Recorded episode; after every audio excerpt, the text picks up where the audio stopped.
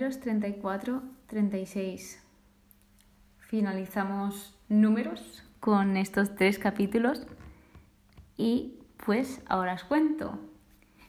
El primer capítulo de hoy se titula Las fronteras de Canaán, donde están continuamente diciendo qué parte delimita, dónde es, se dirá así, una buena estrofa. Y Moisés deja claro que Dios había mandado dar a las nueve tribus y a la mitad de la otra de Manasés este país, o sea, la tierra prometida, porque los demás ya habían recibido su herencia, como vimos en los capítulos anteriores, pues los hijos de la tribu de Gad y la de Rubén y media de la de Manasés prefirió quedarse otro territorio. Por lo tanto, habla de los príncipes encargados del reparto, porque Dios le dijo a el sacerdote Eleazar y a Josué que debían de repartir la tierra. Por lo tanto, deben de elegir un príncipe para cada tribu y de hecho en la Biblia se explica literalmente qué príncipe va en cada tribu.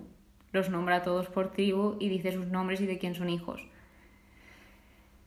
De modo que continuamos con el episodio 35, que habla de la parte de los levitas. Porque es que yo digo, digo, nueve tribus y la mitad, digo, falta una. Claro, y es que hay un apartado en exclusiva para los levitas, que al principio de números también les hacen como un apartado exclusivo y yo creo que generalmente siempre tienen un apartado exclusivo. Entonces, no sé, como que quería comentarlo porque me ha llamado bastante la atención. Por lo tanto, en la parte de los levitas dicen que ellos tendrán las seis ciudades del asilo y se cederán para que se pueda refugiar en ellas el homicida y además de estas tendrán otras 42 ciudades. Por lo tanto, en total los levitas tienen 48 ciudades que les ha tocado. Entonces, Dios dice así, cada uno cederá las ciudades a los levitas en proporción a la herencia que le haya tocado. Y vosotros os preguntaréis, porque supongo que habrá gente que no sabrá, yo por lo menos no lo sabría, ¿qué son las ciudades del asilo? Que aunque lo he dicho, pues se queda un poco en el aire. Pues hay un apartado que lo explica bastante bien. Como hemos dicho, hay seis ciudades del asilo donde Dios dice que en ella se refugiará el homicida que ha herido a un hombre por inadvertencia.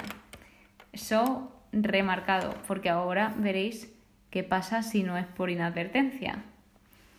Entonces, sigue diciendo que no debe morir el homicida hasta que comparezca ante la comunidad para ser juzgado. Es decir, no pueden decir, ale, a este porque sí, no, debe de pasar por un juicio para ver si realmente lo ha hecho o no lo ha hecho.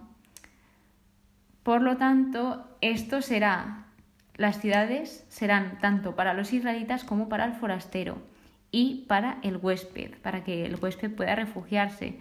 Es decir, que no limita a nadie, esto es para todos. Entonces, ahora vamos a si se mata por inadvertencia, que ya lo hemos visto, pues se deben de refugiar, pero si no se ha matado por inadvertencia, remarca diferentes veces que el asesino debe morir. De modo que en estas ciudades vivirá la persona que supuestamente es el homicida hasta que muera el sumo sacerdote ungido con el óleo santo. O sea, si no he entendido mal, se ve que cuando llegan a esas ciudades, el sacerdote realiza como algo en el homicida y hasta que el sacerdote no fallece, pues el homicida no puede salir, porque si sale y el sacerdote aún no ha fallecido, pues la otra persona que quiera vengarse lo puede matar, pero en cambio, si no ha salido, la otra persona no puede hacer nada contra él. Así pues, Dios dice que, y deja claro que un solo testigo no bastará, que esto lo he puesto en el título porque me ha gustado la frase, que con una versión no basta, que necesitan varias versiones y pues así se puede ver si se, ha realizado eso o no, porque con una versión, esa versión puede contar lo que quiera, entonces pues no vale solo uno, tienen que ser más. También Dios dice algo que es súper, súper, súper importante y es, no aceptaréis rescate por la vida de un homicida reo de muerte, pues debe morir. Y aquí, de esta frase, pues vemos que la vida humana no puede ser valorada en dinero. O sea, nunca. Entonces, tiene mucho valor y cada uno tiene un destino. Continuando, lo último que dice Dios en este capítulo que me ha gustado muchísimo es no harás impura la tierra en que habitáis, porque yo habito en medio de ella. Pues yo, ya ve, tengo mi morada entre los israelitas.